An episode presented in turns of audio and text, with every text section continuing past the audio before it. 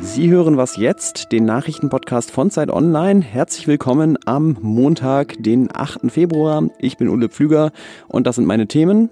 Die Leiden der Studierenden in der Pandemie und warum Spanien trotz hoher Infektionszahlen Theater und Restaurants geöffnet lässt. Erstmal die Nachrichten. Ich bin Matthias Peer. Guten Morgen.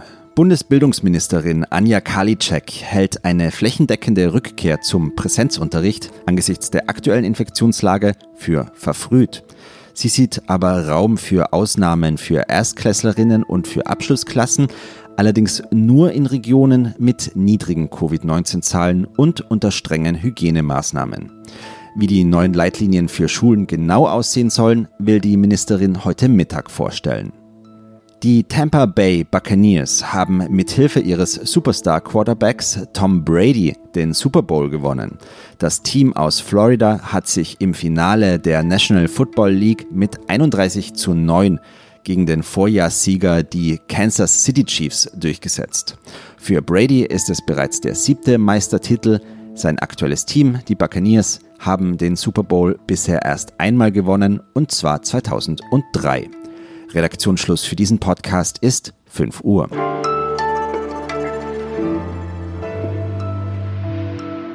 Normalerweise sage ich das am Ende der Sendung. Sie können Mails schicken an wasjetztderzeit.de mit Fragen, Kritik oder Themenvorschlägen auch. Und wir bekommen fleißig Themenvorschläge. Und das, was wir am häufigsten bekommen, das ist das Thema, könnt ihr mal was über die Corona-Lage an den Unis machen, über die Situation von Studierenden. Die ist natürlich ein bisschen unterschiedlich, je nach Land und Hochschule. Aber im Grunde gilt fast überall, es gibt seit fast zwei Semestern kaum bis keine Präsenzveranstaltungen und kaum bis kein Studentinnenleben. Und in vielen Mails steht auch das hier drin, wir fühlen uns ignoriert, wir kommen in der Debatte nicht vor. Darüber möchte ich jetzt mit Amna Franzke sprechen, die bei uns bei Zeit Online das Campus-Ressort leitet. Hallo Amna. Hallo Ole es ist jetzt natürlich, weil das natürlich dein Thema ist, ein bisschen fies, dir diese Frage zu stellen, aber hast du auch den Eindruck, dass über die Belange von Studierenden in der Pandemie kaum geredet wird? Äh, also naturgemäß rede ich total viel darüber, aber ich glaube auch, ähm, ganz viele Probleme von jungen Menschen und von Studierenden im Moment sind unsichtbar.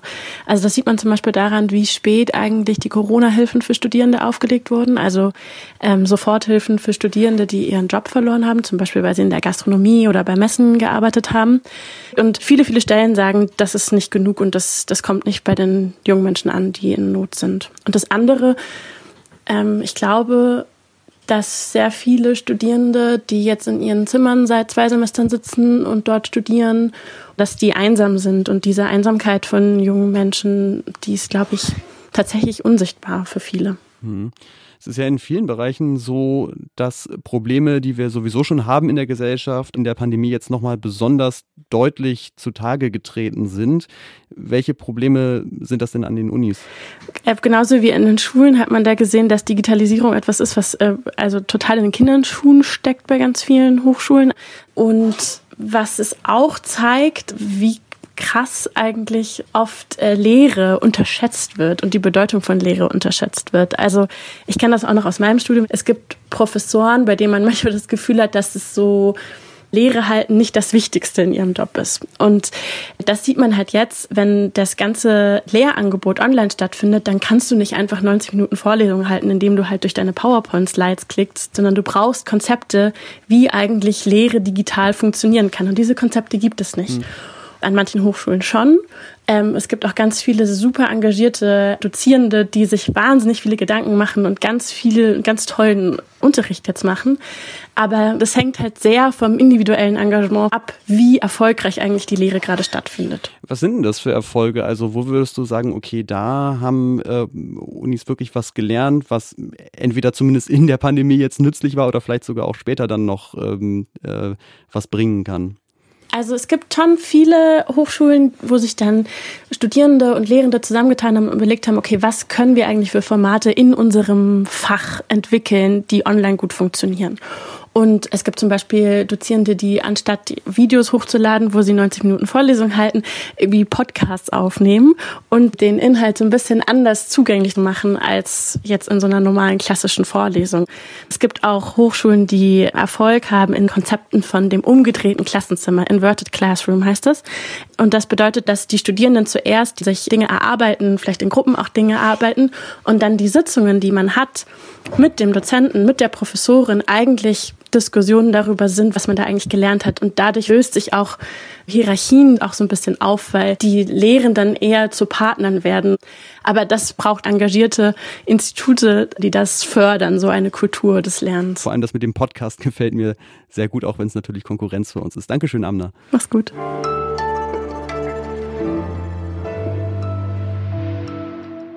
Und sonst so? Gleich im nächsten Gespräch geht es ja unter anderem um Kunst trotz Corona. Jetzt aber erstmal Kunst über Corona. Und zwar von Luke Jerem, das ist ein Künstler aus Großbritannien. Der hat den Impfstoff von AstraZeneca aus Glas nachgebaut. Fünf kleine Skulpturen haben er und sein Team gebaut und wollen sie jetzt verkaufen und die Erlöse gehen dann an Ärzte ohne Grenzen. Im Frühjahr hatte Jerem übrigens auch schon das Virus nachgebaut aus Glas, also nur richtig, dass er jetzt den Impfstoff auch baut. Und im Herbst hat er sich dann allerdings selbst infiziert und kann bis heute noch nichts riechen und hat einen Tinnitus. Wer weiß, vielleicht helfen ja die Glasmodelle zumindest bei der Bewältigung sicherlich. Die sind übrigens 35 Zentimeter groß und ich vermute, damit kann man vielleicht sogar Coronaviren zerquetschen.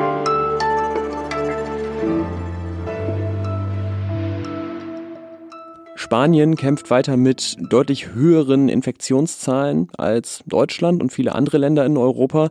Trotzdem sind Gastronomie, auch Schulen und Kultureinrichtungen wie Theater mit einigen Einschränkungen geöffnet. Ob das gut gehen kann, das werden die nächsten Wochen natürlich zeigen.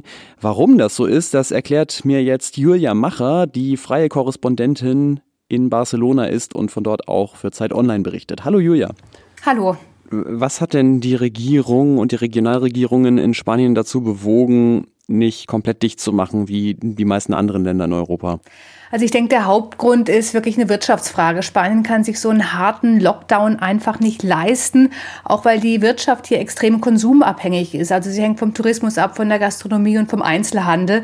Äh, Spanien ist das einzige große Land, was bisher auch keine Direkthilfen an einzelne Branchen gezahlt hat. Und die große Wirtschaftshilfsmaßnahme hier ist weiter die Kurzarbeit, die bis Mai verlängert wurde. Und nimmt man jetzt dazu noch die Tatsache, dass viele Firmen eben Kleinstunternehmen sind mit nur einer Arbeitskraft, da bleibt bleibt vielen einfach gar nicht viel anderes übrig, als sich äh, ja, hinter Tresen oder Theke zu stellen. Ich vermute, das heißt jetzt trotzdem irgendwie nicht volle Tapas-Bars in Barcelona. Wie muss ich mir das denn vorstellen, wenn ich jetzt ins Restaurant gehe oder auch ins Theater? Was sind da die Sicherheitskonzepte? Das ist ja unterschiedlich von Region zu Region. In Madrid ist man relativ lax. Da dürfen Restaurants bis abends, bis zur Sperrstunde öffnen und die Hälfte der Tische bewirtschaften. Hier in Barcelona ist man strenger. Drin dürfen nur 30 Prozent der Tische bewirtschaftet werden. Und draußen auf der Terrasse gibt's äh, Sicherheitsabstand. Äh, in Barcelona darf man auch nicht rund um die Uhr ins Restaurant, sondern nur morgens zum Frühstück und zum Mittagessen. Ähnlich ist es im Theater. Da darf die Hälfte der Plätze verkauft werden. Und man muss natürlich während des ganzen Stücks äh, Mundschutz tragen was ich aus dem Bereich Kultur gehört habe, da gab es auch jetzt in Theatern äh, noch keine Infektionsherde, die sich dahin haben zurückverfolgen lassen.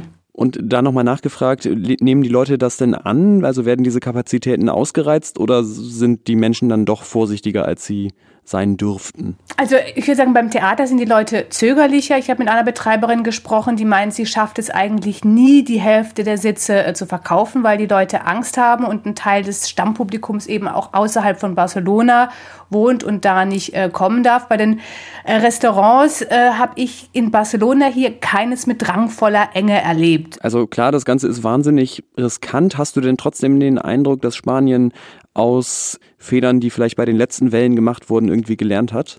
Es ist so die Frage, ob es dazu äh, überhaupt äh, ja, Alternativen gibt, weil Spanien hat ja sich eigentlich trotz dieser heftigen ersten Welle äh, weiter so, so durchgewurschtelt und jede Welle hat Spanien äh, voll erwischt, einfach weil man die Wirtschaft nicht gefährden wollte. Ähm, ich habe mit einem Epidemiologen gesprochen, Manuel Franco, der hat auf eine Studie verwiesen, in der so unterschiedliche Öffnungsstrategien verglichen wurden und da hat sich gezeigt, dass eben Kapazitätsbeschränkungen sehr viel effektiver sind als Mobilitätsbeschränkungen. Also statt statt wie derzeit eigentlich überall üblich in Spanien, den Verkehr zwischen den einzelnen Regionen oder Landkreisen einzuschränken und Ausgangssperren zu verhängen, sollte man besser konsequenter Kapazitäten reduzieren und die auch überwachen. In Madrid zum Beispiel sind Parks und Spielplätze geschlossen und äh, Treffen im privaten Kreis verboten. In, die Restaurants aber sind äh, voll. Und in Barcelona ist die Politik etwas anders. Da hat man Parkplätze zu Außenterrassen umfunktioniert und die Infektionszahlen sind besser weiter. Also was Manuel Franco so im Resümee sagt, ist, dass die Verwaltung viel stärker bei ihren Wirtschaftsmaßnahmen eben auch die Gesundheitspolitik mitdenken müssen. Und damit tun sie sich aber schwer. Vielen Dank nach Spanien an Julia Macher. Bitte gerne. Ja, und wer nachher keinen Vorlesungspodcast hören muss, ist natürlich auch willkommen beim Update wieder reinzuhören. Mailadresse habe ich ja heute schon gesagt. Deswegen danke fürs Zuhören. Ich bin Ole Pflüger. Tschüss und bis zum nächsten Mal.